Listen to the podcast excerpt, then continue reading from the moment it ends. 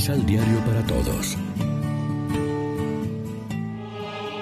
Proclamación del Santo Evangelio de nuestro Señor Jesucristo, según San Lucas. Habiendo reunido a los doce, Jesús les dio autoridad sobre todos los demonios y poder para sanar las enfermedades. Y los envió a anunciar el reino de Dios y a hacer curaciones. Les dijo, No lleven nada para el camino, ni bastón, ni bolsa, ni pan, ni plata, y tengan un solo vestido. Cuando los reciban en una casa, quédense ahí hasta que dejen ese lugar. Y si en alguna parte no los reciben, salgan de esa ciudad y sacudan el polvo de los pies, como para acusarlos. Partieron los doce a recorrer los pueblos, predicando la buena nueva y haciendo curaciones por todas partes donde pasaban. Lección Divina Amigos, ¿qué tal? Hoy es miércoles 22 de septiembre y a esta hora, como siempre, nos alimentamos con el pan de la palabra. Jesús ya había elegido a los doce apóstoles. Ahora los envía con poder y autoridad a una primera misión evangelizadora.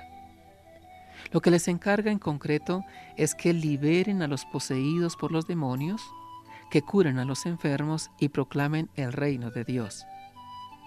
Para este viaje misionero les recomienda un estilo de actuación que se ha llamado la pobreza evangélica, sin demasiadas provisiones para el camino. Les advierte además que en algunos lugares los acogerán bien y en otros no. Sacudirse el polvo de los pies era una expresión que quería significar la ruptura con los que no querían oír la buena noticia, de modo que no se llevaran de allá ni siquiera un poco de tierra en sus sandalias.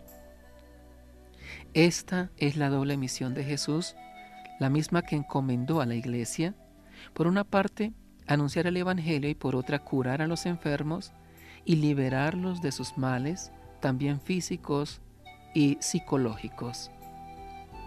Exactamente lo que hacía Jesús, que iluminaba con su palabra a sus oyentes y a la vez les multiplicaba el pan o los curaba de sus parálisis, o los libraba de los demonios o incluso los resucitaba de la muerte.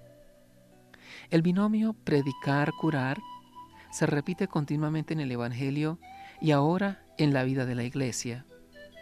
Se puede decir que durante dos mil años se está cumpliendo la última afirmación del Evangelio de hoy. Ellos se pusieron en camino y fueron de aldea en aldea anunciando la buena noticia y curando en todas partes. Cuánto bien corporal y social ha hecho la comunidad cristiana además del espiritual, sacramental y evangelizador. También deberíamos revisar como comunidad y cada uno personalmente el desprendimiento que Jesús exige de los suyos. Los misioneros, la iglesia, deben ser libres interiormente, sin demasiado bagaje.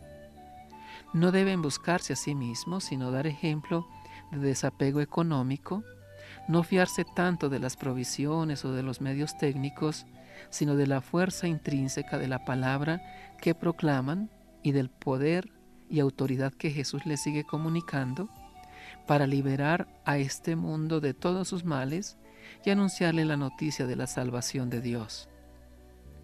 Reflexionemos. ¿Cuál es el punto de la misión de los apóstoles que tiene más importancia para nosotros hoy? ¿Por qué? Oremos juntos. Señor, tú nos quieres disponibles con la libertad de la pobreza para compartir con los demás lo que tú nos regalas.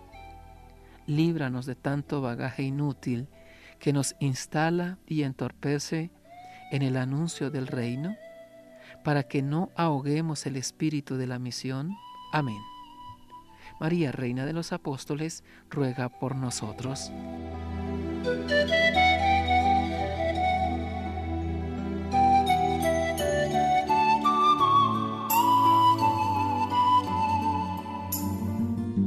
Complementa los ocho pasos de la Alexio Divina adquiriendo el emisal Pan de la Palabra en Librería San Pablo o distribuidores.